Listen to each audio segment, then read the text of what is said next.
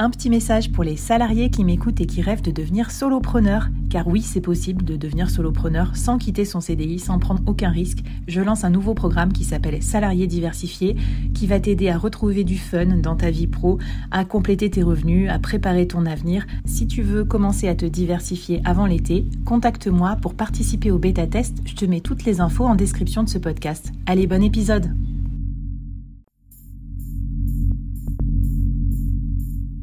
Quoi ressemblerait ton business si tu pouvais être épaulé par les meilleurs experts? Avoir un board de rêve disponible 24 heures sur 24 pour t'aider, répondre à tes questions? Je suis Flavie Prévost et ce board, je l'ai créé pour toi dans ce podcast. Tu es dirigeant, entrepreneur, freelance ou tu vas bientôt te lancer? Ne reste pas tout seul dans ton coin. Inspire-toi des conseils des meilleurs chaque jour par ici, à mon micro.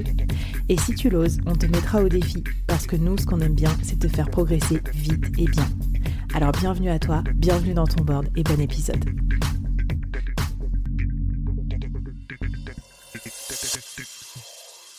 Alors Clémence, euh, la formation, euh, généralement ça se passe bien, il n'y a pas trop de matière à stresser. Mais si les gens sont un peu tétanisés, c'est que parfois quand même, il y a, euh, j'allais dire, il y a des sacrées têtes de con dans la formation. c'est pas du tout sympa. Mais tu vois ce que je veux dire? Il y a euh, le mec qui dit qu'il est, qui connaît tout, qui veut rien apprendre. Il y a la fille qui va essayer de te démontrer euh, pendant toute la formation que c'est pas la bonne méthode que tu emploies. Enfin, ce genre de perturbations, comment on fait pour les gérer? Parce que c'est très très difficile, surtout quand on, on voit déjà tout le travail qu'on a mis dans la formation et qu'on se retrouve face à un mur. Comment tu fais? Alors, il y, a, plusieurs euh, problématiques hein, dans les éléments perturbateurs et je dirais qu'il n'y a pas que les apprenants, mais effectivement, ça peut venir quand même des profils.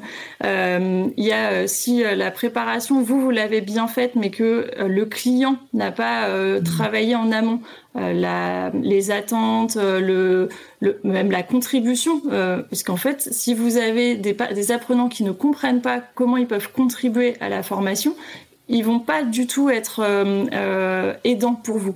Donc les ah perturbateurs, moi j'ai une amie qui me disait, une amie euh, formatrice qui me disait, tu sais, en formation, c'est il y a toujours les sept nains.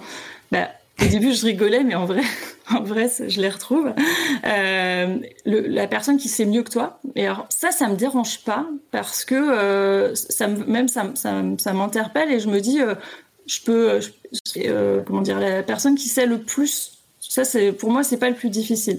Le, la, personne la plus difficile, c'est celle euh, qui n'est pas empathique, puisque moi, je fonctionne beaucoup à l'empathie et euh, qui va être très, euh, qui va attendre beaucoup de, de, de contenu descendant, de d'outils. Ah, ils veulent tous des outils. Donc, si tu démystifies pas le truc en disant que ce sera pas une boîte à outils, on n'est pas des mécanos et on n'a pas des outils à, à tirer l'arigot, bah les gens, ils vont rester pendant deux jours à vous dire j'ai pas mes outils, c'est quoi les outils, etc. Donc ça, c'est important de, pour garder son cap, c'est aussi de, bah, de valider que les attentes qu'ils ont, euh, elles sont en phase avec ce que vous allez délivrer. Sinon, vous n'allez pas du tout les embarquer. Moi, la, partie perturbation la plus difficile que je, je rencontre, c'est euh, c'est quelqu'un qui va euh, comparer euh, ce que vous faites avec une autre formation qu'ils ont déjà eue, et ça c'est du vécu, et, euh, et qui va vraiment m'attaquer sur euh, sur ma sur ma mon professionnalisme. Quand je vous parlais du chargeur, euh, enfin voilà, de l'ordinateur, ça c'est la seule vraiment où j'ai eu du mal. Après, les gens qui me disent, j'ai eu quelqu'un, je, je, forme sur la ludopédagogie, donc pendant deux jours, mm-hmm. j'allais former sur créer des jeux pour des formateurs. Donc j'avais des formateurs, c'est leur métier de former, et moi, j'étais en face pour leur apprendre à former, mais par le jeu. Et mmh. je me souviendrai toute ma vie de Jean-Pierre qui me dit, euh, de toute façon, moi, j'aime pas jouer. Puis, mmh. tu peux pas m'apprendre mon boulot. Là, tu te dis, oh, deux jours, ça va être sympa. et en fait, à la fin de la première journée, le fameux Jean-Pierre, il est venu me voir et il m'a dit, ah, merci parce que en fait j'aime jouer. C'est, je pensais que je je saurais pas faire, je saurais pas créer un jeu, et c'est pour ça que je vous ai dit que j'aimais pas jouer. Et mmh. aujourd'hui, Jean-Pierre, régulièrement, il m'envoie des photos des jeux qu'il a créés. Donc, pour moi, c'est le perturbateur le plus difficile, c'est la gestion du timing, parce qu'aujourd'hui, moi, c'est quelque chose où je vous ai dit, hein, comme j'aime bien faire plaisir, écouter ben, le, timing. D'ailleurs, Flavie, tu le sais, euh, que le timing, euh, il faut me cadrer. Euh, et, et, donc, je distribue des rôles aux participants. Très souvent, je vais distribuer des rôles des rôles de, euh, de maître du temps, de gardien du temple, parce que dans mon côté empathique, couper les gens, c'est très dur. Et en visio, vous avez peut-être vécu, en visio, couper des personnes, c'est très compliqué. Et en même temps, vous n'avez pas le choix parce que ils peuvent vraiment prendre beaucoup de place sur sur une sur une formation.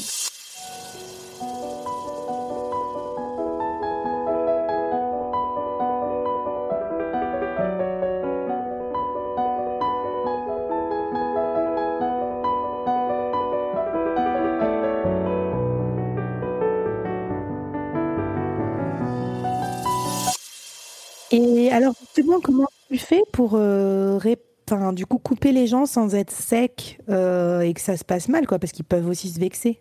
Eh ben, j'ai une astuce maintenant que j'ai découvert grâce à une personne en formation qui me l'a partagée et je la remercie encore parce que je le fais en présentiel et en distanciel maintenant. C'est qu'au début de la formation, déjà, tu poses les règles de fonctionnement. Et dans les règles de fonctionnement, tu vas proposer de trouver un nom de code pour que tout le monde peut utiliser pour dire attends là on est hors sujet ou euh, hors périmètre tu vois, ça peut être intéressant, mm. mais on n'est plus dans le sujet. Et donc, bah, par exemple, c'est hippopotame qui est souvent euh, que je propose. Donc après, il y en a qui me disent girafe, etc. Mais ce qui est génial, c'est que euh, là, il y a une semaine et demie, j'étais euh, dans une grosse usine avec un directeur d'usine, donc très haut placé, et je l'ai entendu dire plusieurs fois girafe. Et, et, du coup, ça a vraiment bien pris. Donc, je dirais que ça, c'est l'astuce que j'ai trouvée, ouais. Oui, comme ça, ils, font, ils font la police euh, eux-mêmes, en fait, et tu n'as pas, pas ce rôle euh, un peu désagréable de, maître d'école où tu vas, tu vas interrompre. Moi, je sais que dans la, les distributions des rôles, c'est aussi les rôles délégués. C'est un concept en management ou en animation de réunion qui marche bien. Je, des fois, je prends aussi le maître des questions. C'est-à-dire que c'est lui qui note les questions que le groupe a posées, qu'on n'a pas le temps d'y répondre là, mais on y répond après. J'ai le scribe aussi qui note les points importants de la réunion. J'ai le méta aussi, celui qui dit euh, comment on s'est senti dans la formation. Et puis j'ai le légalisateur, j'appelle ça comme ça, je crois, c'est des temps de parole. Il doit veiller à ce que tout le monde parle et il peut dire à la fin d'une séquence euh, machin a trop parlé, machine a pas assez parlé. Et du coup, ça m'évite de faire moi euh, la police. Donc, ouais, super cool cette histoire de distribution des rôles. Alors, qu'est-ce qu'on peut faire Qu'est-ce que tu nous conseilles? Est-ce que tu as d'autres conseils sur ces histoires de perturbateurs? Là, j'avais pas vraiment de, de défi euh, à proprement parler. C'est plutôt de tester euh, sur euh, sur place. Moi, le nom de code, il marche vraiment bien et bon, il m'a beaucoup aidé sur mes dernières formations parce que des, digressions, on en a toujours. Et euh, c'est dur. Enfin, moi, je, je sais pas euh, dire aux gens, bah, c'est super intéressant ce que tu dis, mais en fait, euh, c'est pas du tout dans le sujet. Et, et, en plus, souvent, on arrive sur de la politique. on a les problèmes d'électricité. Enfin, il y, y, a toujours, en plus, voilà, il y a toujours, ah, il fait froid, il fait chaud.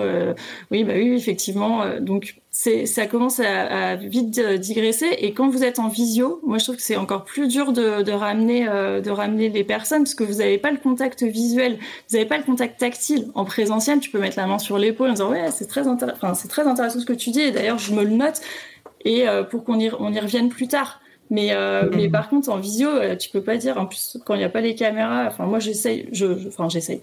Je, je, demande à ce qu'il y ait les caméras. Euh, la plupart du temps, elles sont mises à 100, à 90%. Mais parce que bah, c'est important d'avoir le contact visuel. Ouais, ok, super, super cool. Merci Clémence pour tous tes conseils. Bon, de toute façon, on va pas faire un cours non plus d'ingénierie pédagogique ou d'animation de formation en, en une mini-série du board. Tu reviendras, on te réinvitera. Si ça vous intéresse ce thème, bah dites-nous. Mais déjà, l'essentiel, c'est que vous ayez votre kit de survie pour votre première formation, votre premier webinar. Et puis, ben, qui dit kit de survie dit dernier épisode apothéose, puisque là, Clémence, tu vas nous aider à faire en sorte que cette formation, elle produise du résultat, du résultat sur les apprenants, du résultat pour ton client, du résultat pour toi, bah, pour pouvoir continuer à animer des formations, bien sûr, continuer à faire des ventes additionnelles, continuer à garder ses clients et ses apprenants super contents et bien c'est parti, c'est le dernier épisode de la mini-série.